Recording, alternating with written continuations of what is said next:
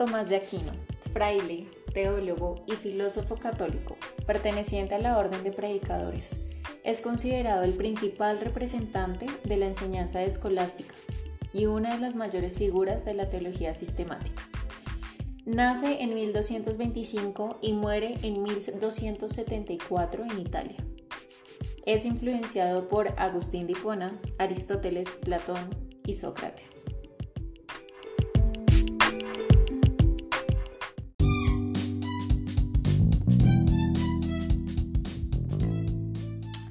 Vamos a empezar a hablar sobre la relación entre la razón y la fe.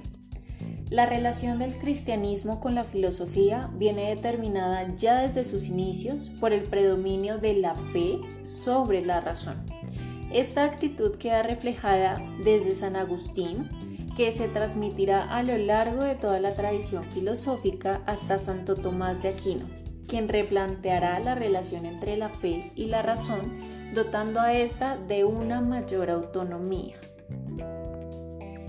En este sentido, Santo Tomás también será deudor de la tradición filosófica cristiana de carácter fundamentalmente agustiniano, aceptando el predominio de lo teológico sobre cualquier otra cuestión filosófica, así como los elementos de la fe que deben ser considerados como imprescindibles en la reflexión filosófica cristiana el creacionismo, la inmortalidad del alma, las verdades reveladas de la Biblia y los Evangelios, y otros no menos importantes que derivan de ellos, como la concepción de una historia lineal y trascendente, en oposición a la concepción cíclica de la temporalidad típica del pensamiento clásico.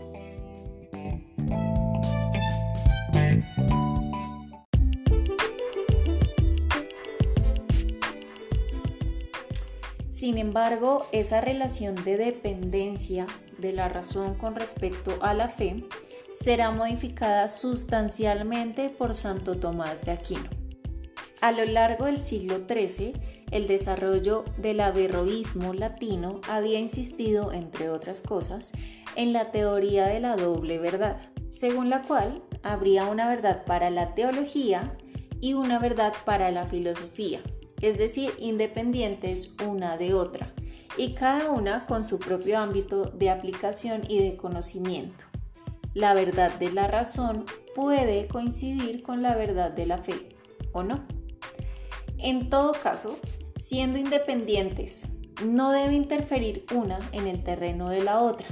Santo Tomás rechazará esta teoría insistiendo en la existencia de una única verdad que puede ser conocida desde la razón y desde la fe.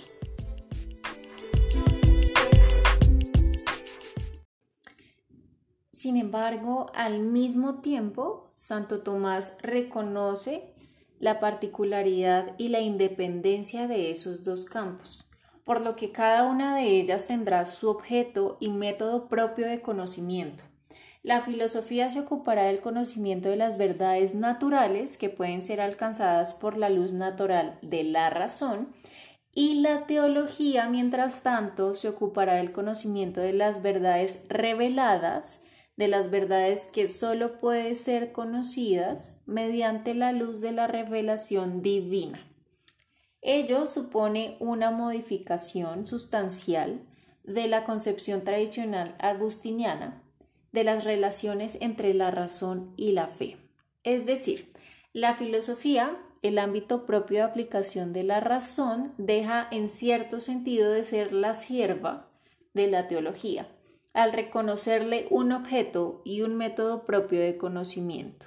No obstante, Santo Tomás acepta la existencia de un terreno común a la filosofía y a la teología, que vendría representando por los dos llamados preámbulos de la fe, por ejemplo, la existencia y unidad de Dios. En ese terreno la filosofía seguiría siendo un auxiliar útil a la teología y en ese sentido Santo Tomás se refiere a ella todavía como la criada de la teología.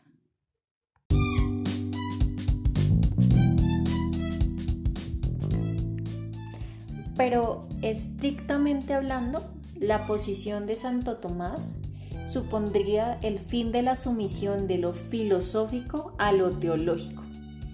Esta distinción e independencia entre ellas se irá aceptando en los siglos posteriores, en el mismo seno de la escolástica, constituyéndose en uno de los elementos fundamentales para comprender el surgimiento de la filosofía moderna.